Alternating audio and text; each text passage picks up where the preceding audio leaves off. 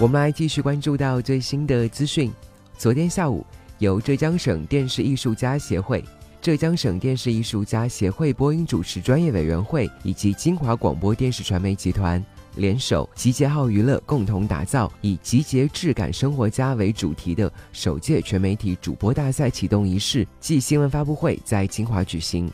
首届全媒体主播大赛是国内首个以主持人为核心的全媒体主播互动真人节目。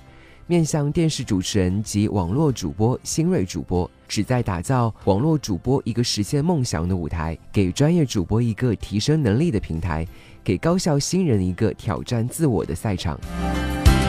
大赛立足浙江，辐射全国，旨在展示新时代主持人的风采，甄选互联网时代最需要的主播人才。参赛选手涵盖了浙江省各地市县市电视主持新锐。浙江省各大高等院校及普通高校传媒类学院学生，以及国内各大网络直播平台的知名主播，是国内首个提出跨次元对抗概念的主持人赛事。